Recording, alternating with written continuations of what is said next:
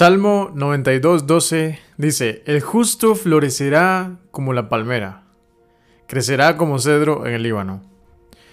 Por mucho tiempo vimos y seguimos viendo todavía que medimos el crecimiento de las personas según lo que hacen o lo que pueden ofrecer. Esto es algo bueno si lo mantenemos dentro de un ambiente laboral, secular o desarrollo profesional. Pero hoy vamos a analizar el crecimiento verdadero de un cristiano, de un hijo de Dios. El asunto es que hemos traído esa tendencia de crecimiento del mundo a la iglesia. ¡Wow! ¿Cómo ha crecido ese hermano en su ministerio? Ese hermano ha crecido mucho. Mira la posición que ahora tiene. Uy, cómo Dios es esa hermana en tal área. El Salmo 92 habla de la palmera. Me tomé la molestia, amigos, de investigar cómo crecen las palmeras. Y antes de que salga el primer pedacito de tallo de una palmera, hubo un crecimiento de su raíz de al menos 2 metros de profundidad. Es decir, primero crece hacia abajo, crece internamente. Y el Salmo 92 nos está diciendo que el justo, o sea, el que por medio de Cristo es justo, el Hijo de Dios, el que sigue a Cristo, florecerá, crecerá como la palmera. Es decir, el crecimiento es primero hacia abajo, a lo interno. ¿Pero cómo? No se trata, amigos, de cuando crecemos en la iglesia o en el ministerio. Se trata de cuánto se va formando Cristo en nosotros. El verdadero crecimiento del cristiano no se ve, no es visible a los ojos humanos. Tercera de Juan 1.2, me gusta mucho el pasaje porque Juan le habla a su amigo Gallo y le dice, amado, yo deseo que tú seas prosperado en todas las cosas y que tengas salud, así como prospera tu alma. Pues como mucho me regocijé cuando vinieron los hermanos y dieron testimonios de tu verdad, de cómo andas en la verdad. No tengo yo mayor gozo que este, el oír que mis hijos andan en la verdad. Hmm. Una forma de saber que vamos creciendo en Cristo es cuando vencemos las cosas que nos han estado costando siempre que nadie conoce. Este Juan le habla a, a, Gallo y le dice, yo creo, yo quiero que tú sigas prosperando como prospera tu alma. La alma no se puede ver. Las cosas de afuera las compara con el alma aquí Juan a Gallo y le dice, quiero que sigas creciendo como crece y prospere prospera tu alma.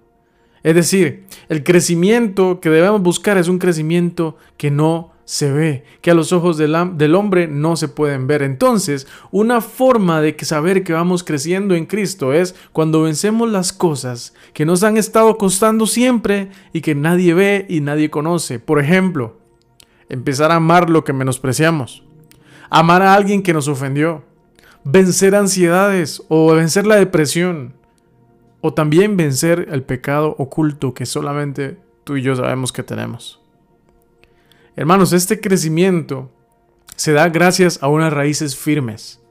Las raíces es lo que menos vemos de los árboles. Cuando nos quedamos viendo un árbol enorme y, frondoso, con una gran sombra, lo que menos le vemos es la raíz. ¿Por qué? Porque la raíz es lo menos atractivo. Nos encantan los frutos siempre no nos gustan las raíces, se ven feas y es lo más feo de cualquier planta. En Cristo no puede haber crecimiento hacia afuera si no hay un crecimiento interno primero. Entonces, dar fruto es algo bueno. No es que estamos menospreciando el dar fruto. De hecho, hasta la misma palabra enseña que, que demos buen fruto. Pero el fruto sin raíz no dura mucho. Si quiero algo sostenible en mi vida cristiana, debo fortalecer la raíz. Es un trabajo silencioso hacia lo eterno. Pablo decía en 1 Corintios 15, 58, así que, hermanos míos, amados, estad firmes y constantes, creciendo en la obra del Señor siempre, sabiendo que vuestro trabajo en el Señor no es en vano. Pero, hey, hermanos, pero no en vano para obtener premios visibles. El problema es que Siempre buscamos algo terrenal, un premio terrenal.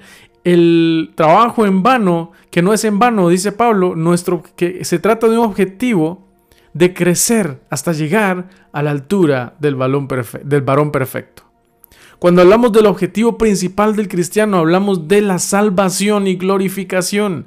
A esto se refiere Pablo cuando dice que vuestro trabajo en el Señor no es en vano.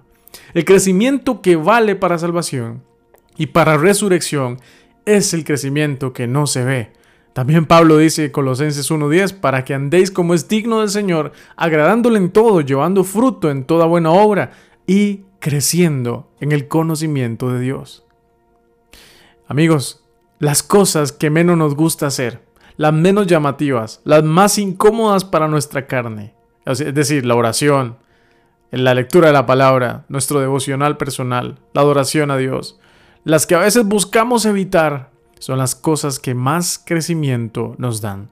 Ahora, tengo unas preguntas que hacer que podemos analizar. ¿Crecer hasta dónde? ¿Para qué crezco? ¿Qué beneficio obtengo? ¿En qué se basa ese crecimiento? Bueno, las respuestas están en Efesios 4.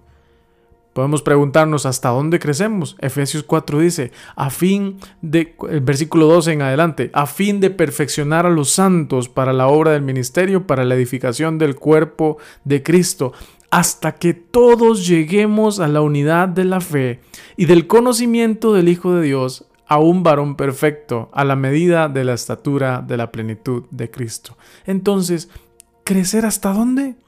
Hasta que todos lleguemos a la unidad de la fe y del conocimiento del Hijo de Dios. ¿Para qué crezco?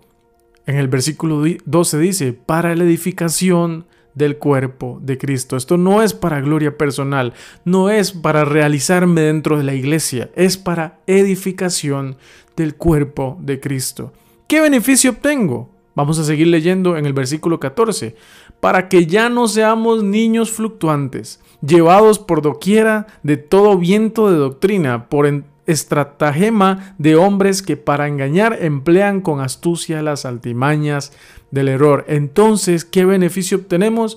No ser niños fluctuantes, ser personas maduras, en otras palabras. Dice, llevados por doquiera de todo viento de doctrina Después, ¿en qué se basa este, este conocimiento?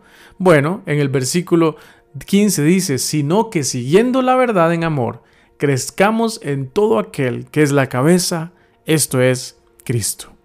En Cristo se basa este crecimiento. Hermanos, hasta que todos lleguemos a la unidad de la fe y del conocimiento del Hijo de Dios. Hermanos, crecer en el conocimiento de Cristo es crecer en lo invisible con evidencias visibles.